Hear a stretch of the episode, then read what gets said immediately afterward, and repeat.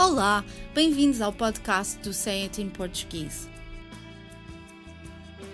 As línguas estão cheias de expressões coloquiais, idiomáticas, ditados e provérbios que acrescentam nuances à mensagem. Mas nem sempre é fácil compreender o seu significado pelo contexto onde se encontram, e por isso gostaríamos de explicar o que querem dizer. Mandar tudo às ortigas. Uma ortiga é aquela planta que, quando entra em contato com a pele, provoca irritação e muita comichão, não é? É isso mesmo. Por que é que perguntas? Olha, porque ouvi a expressão mandar tudo às ortigas e não percebo o que poderá significar. Tirar alguma coisa para cima de uma planta que, ainda por cima, provoca comichão quando lhe tocamos. Bom, mandar tudo às ortigas quer dizer descartar ou deitar fora sem pensar duas vezes. Talvez porque, quando alguma coisa cai entre as ortigas, a pessoa que deixou cair esse objeto não deseja, de maneira nenhuma, recuperá-lo, pois, quando o fizer, vai ter de suportar a horrível comichão que essa planta provoca quando entra em contacto com a pele. Existe outra expressão que também quer dizer o mesmo, não existe? Sim, mandar à fava. A fava é uma leguminosa, não é? Sim, é um vegetal. E a expressão parece ter duas variantes: mandar à fava e ir à fava.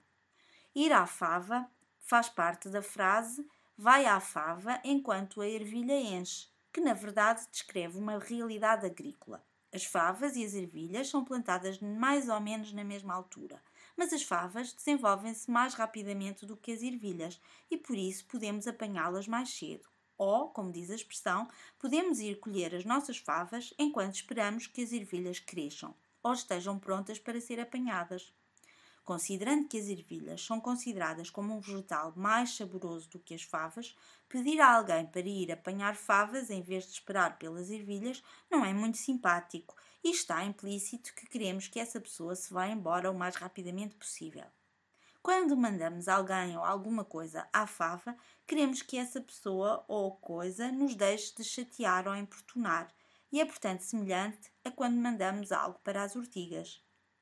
E há também a expressão ir ou mandar alguém pentear macacos. Será que quer dizer a mesma coisa que mandar tudo às ortigas ou mandar à fava? Na realidade, apesar de parecidas, as expressões não significam exatamente o mesmo.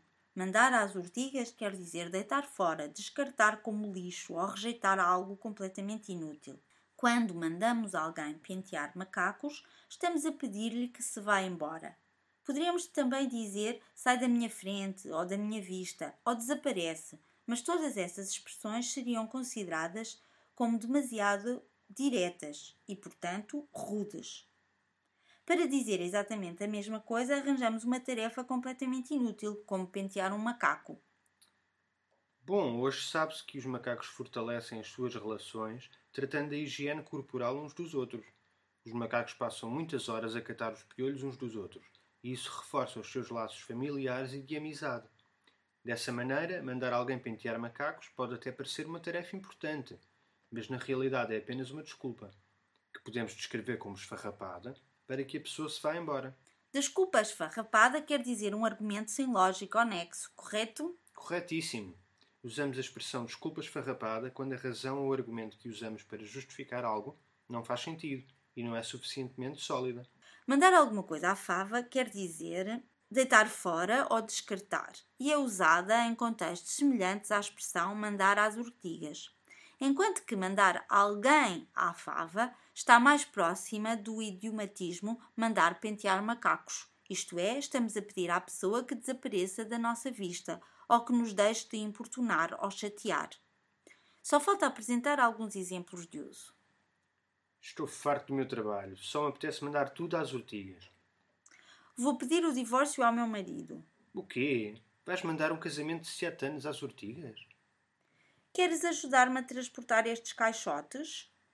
Olha, vai à fava. Parece que não sabes que tenho um problema de coluna e não posso levantar pesos. A tua namorada já telefonou cá para casa sete vezes a perguntar por ti. Epá, já a mandei à fava, mas ela parece que não percebeu a mensagem. Quando estou a cozinhar, não gosto de ter ninguém a ver o que estou a fazer. Por isso, vai passear macacos. Então o que é que o médico te disse? Acreditas que me mandou passear macacos? Eu expliquei-lhe que queria uma baixa médica, mas ele disse-me que eu não tinha nenhuma doença que justificasse ficar em casa. Por hoje é tudo, mas para a semana estaremos cá outra vez para mais um podcast dedicado às expressões usadas no português europeu. Até lá, fotos de uma boa semana.